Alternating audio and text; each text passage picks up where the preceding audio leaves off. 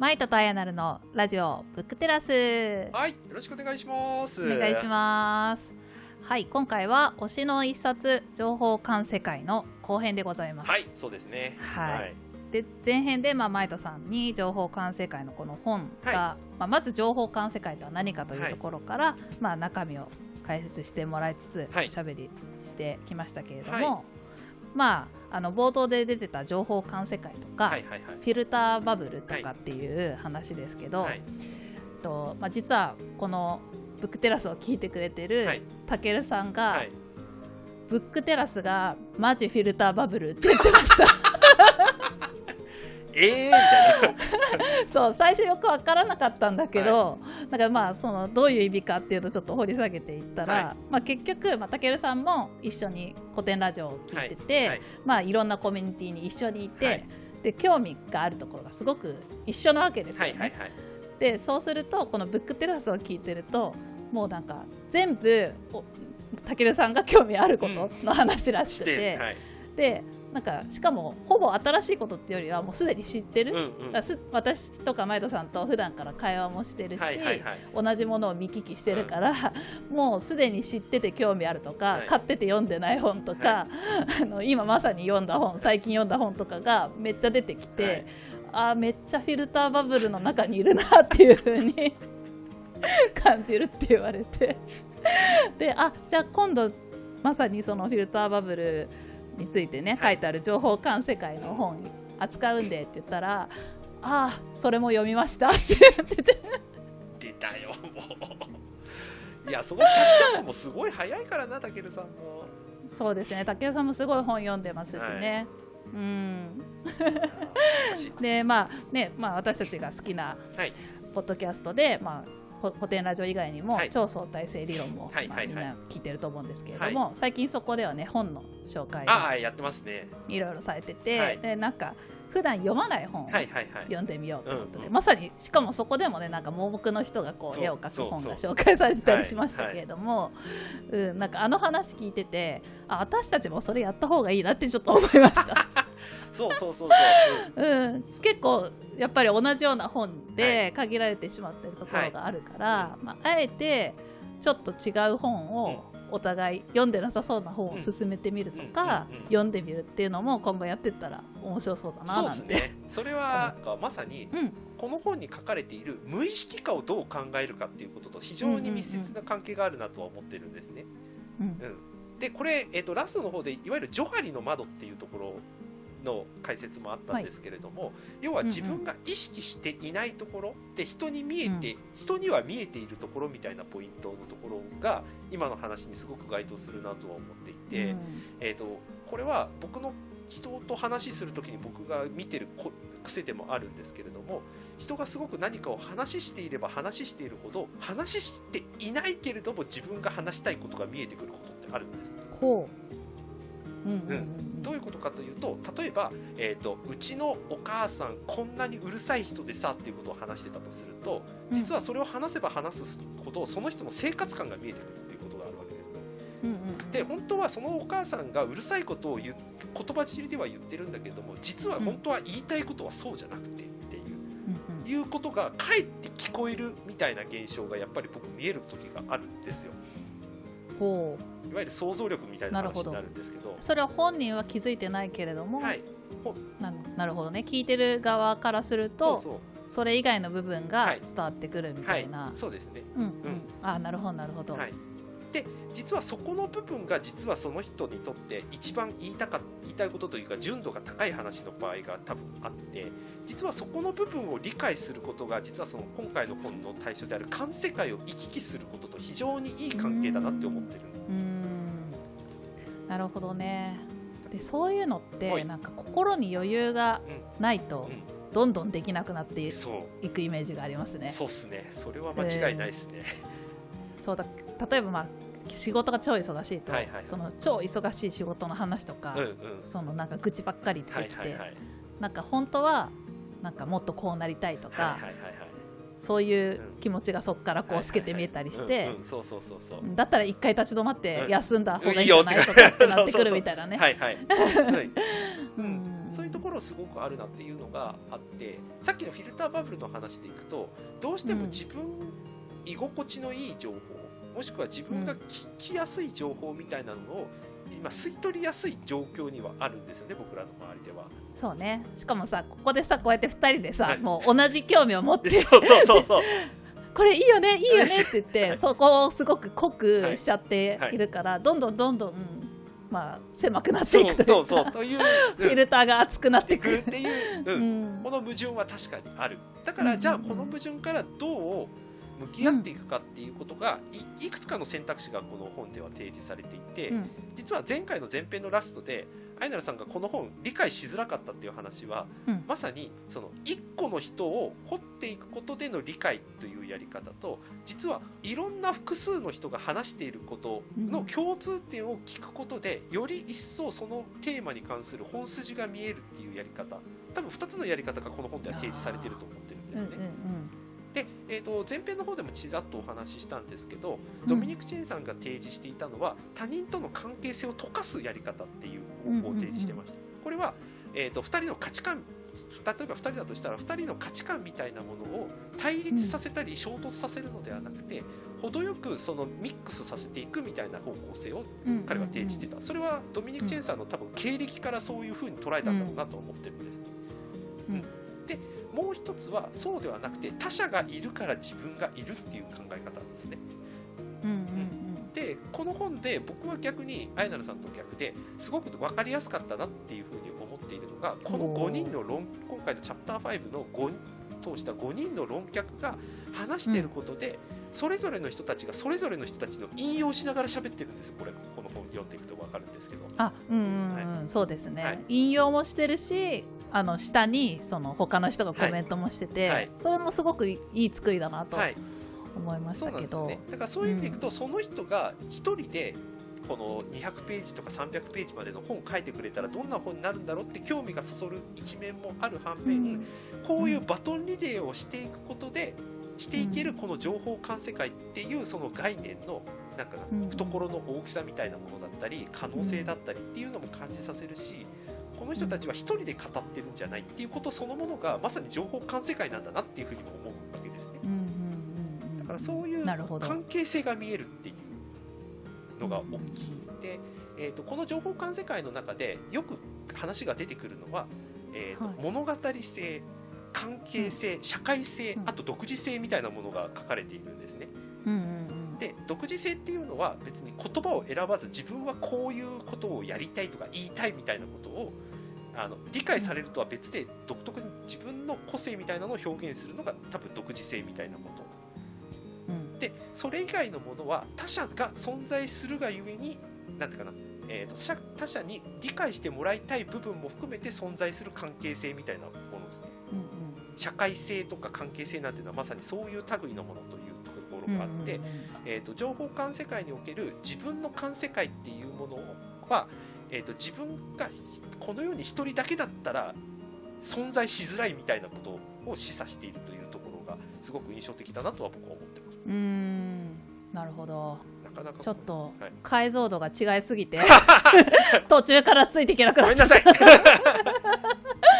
ちょっと私もうちょっと読み込まないとダメだわ。私の拙い知識で言うと、はい、なんかこうやっぱりこういうのに刺激されて、はい、読んだ本、うん過去に読んだ本が蘇ってきたりとかするわけですよね。でそれがまあ私の場合は引き出しがそんなにないから、はい、ポーンとなんか1個浮かぶぐらいの感じだけど、はい。はい、多分マイトさんはもうめっちゃ今浮かんでそれが整理されて共有されたから、多分私今置いてかれちゃったと 思うんですけど、い、やいやいやいやそうなりたいなと思いつつ、ちょっと私のレベルで話すと、ぱまあ自分が興味ある文化人類学に結構こう近い感覚があるなと思っていて。まあ、私が文化人類学に出会うまではその文化の違いってただ対比して違いに注目するみたいなあの意識で学んでたんですよね。はい。はい、まあ、特にこう仕事をしている中で外国籍の人との交流が多いのでアメリカ人はこうインド人はこうでも日本人はこうみたいな風な違いで見てきてたけれども、まあ、文化人類学を学んでいく過程で、まあ、特にまあ影響を受けてる松村慶一郎先生の本とかを読んでると、まあ、やっぱ違いばっかりじゃなくてこう同じところを認識するみたいなところも、あの大事なんじゃないみたいなふうな問いかけがあって、まあ、情報管世界もその一人一人こう管世界があるけれどもこの、まあ、違うで区切っちゃうんじゃなくてこう同じところを違うからこそ相手のことが分かったり、まあ、同じところを見つけて溶け合ったりみたいな話が、まあ、さっき言ってくれてたところと。つながるなぐらいの感じで今聞いてました。はい、そうですね。はい。うん、ちなみにこの情報管世界でもメタ認知っていう単語が出てくるんですよ。今ね古典古典のミッションの中にも出てきているメタ認知。うん、うん、まあ、メタ認知の解釈は実はいろいろあって実は僕全然別件でそのメタ認知っていう本を実は読んでるんで、まあ、ちょっとこれはまた別の機会でなんか話しようと思うんですけど、この場合のメタ認知っていうのはその自分の感世界を上から見るみたいなことをやるっていうことが書かれてました、ね、なんかあの魂みたいなのがさ抜けてる絵が書いてあったのすごい覚えてますけど、はい、そう自分が何を見てるかっていうのを、はい、こうなんか魂みたいなのが、はい、頭から抜けてって見下ろしてるようなイメージっていう書いてありましたね。そうですね、うん、でその他者との違いっていうのを違いというふうに、ところで置いてしまうのか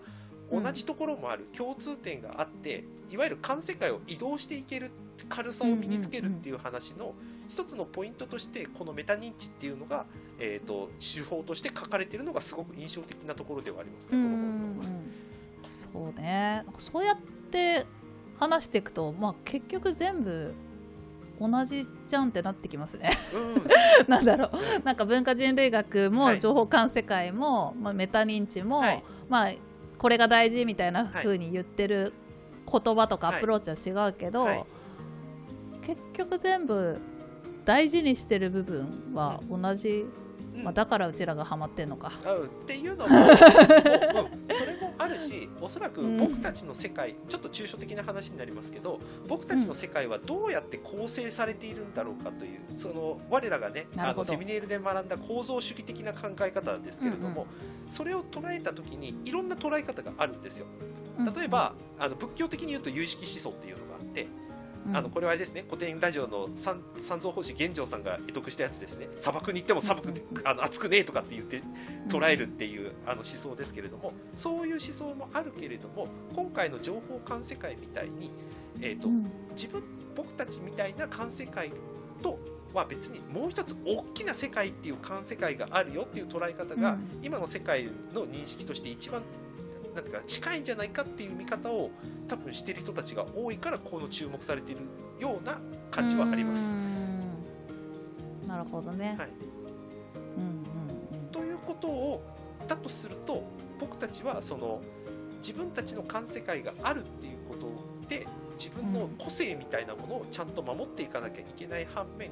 その個性をぶつけるために存在するのではなくてそれを挨拶代わりに見せることで他者の,、あの環世界と行き来していけるにはどうしたらいいかみたいなことを、おそらくいろんなアプローチで考えていかなきゃいけないんだろうなっていう気がしますね。ですね。やっぱ本棚を見せるか。それも一つね。うんうん。そうそうそう。うんやっぱりね、これ、ね、えーと、一番最初に盲目の方の話ありましたけれども、うん、えー、基本的には知覚に頼ってるのは僕たちはめちゃめちゃ多いとは思っています。はい、そうですね、はい、だから知覚できるところで自分をいかに表現するかとか無意識に作っているものをこれが自分なんだっていうふうにちゃんと後付けで捉えていくっていうなんていうかなあの感覚の持ち方っていうのがすごく大事だなっていう気はしますね。あとちょっと話題がそれるかもしれないんですけど、情報管世界は一人に一つなの、はい、みたいなところちょっとマイトさんと話してみたいなと思ってたんですけど。なんかうん私の感世界はこれみたいな感じでもないんじゃないかなっていう風な感覚でいますけど。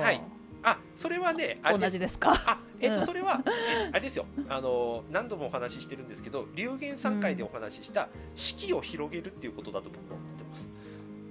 うん、何々であるっていうのが僕たちは多分無意識化でやっぱりいっぱいあるんですよ。何々であって何々であってっていう。で、えーと、それは一つではないというのはもしかしたらその式がもっと増えることで自分の環世界の解像度が上がることを示しているのかもしれないし例えば、もう一つは、えーと、自分としてのその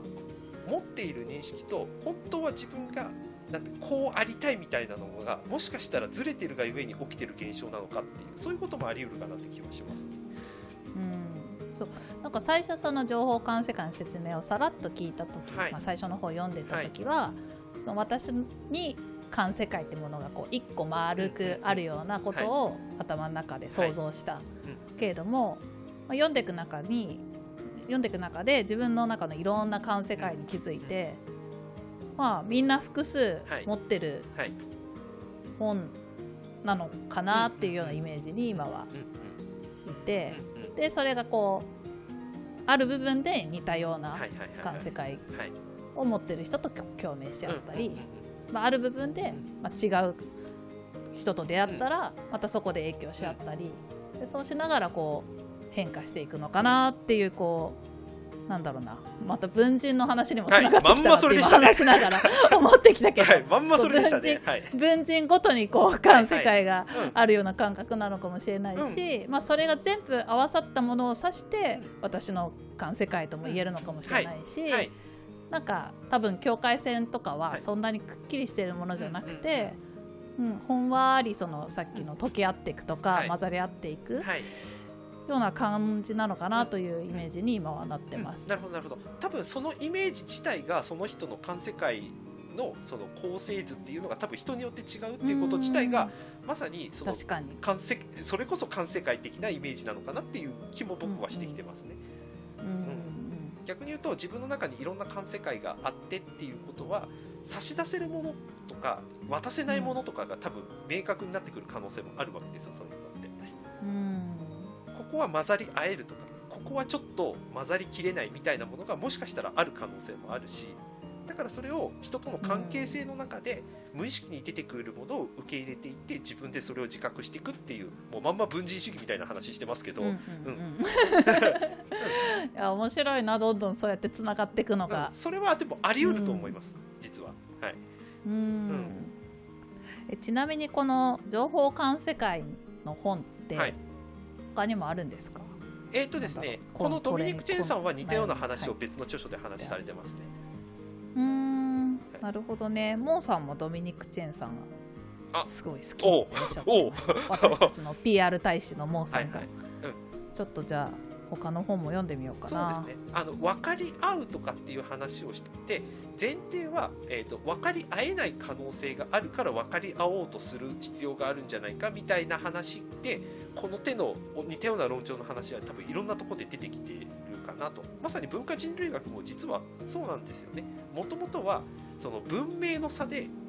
優劣を決めるのではなくて存在してるじゃんって。だから意味があるんだっていう意味があるというかそれは存在してるっていうことはあるっていうことなんだからそこに優劣つけちゃいかんやんっていう話がやっぱり前提にあったりすると思うんですけどそれはある意味で見方を変えるとその文明がいろいろ近代化進んでる中でそこだけ独自の文明を持っているところっていうのはある意味環世界を作ってるんですよねそこだけで。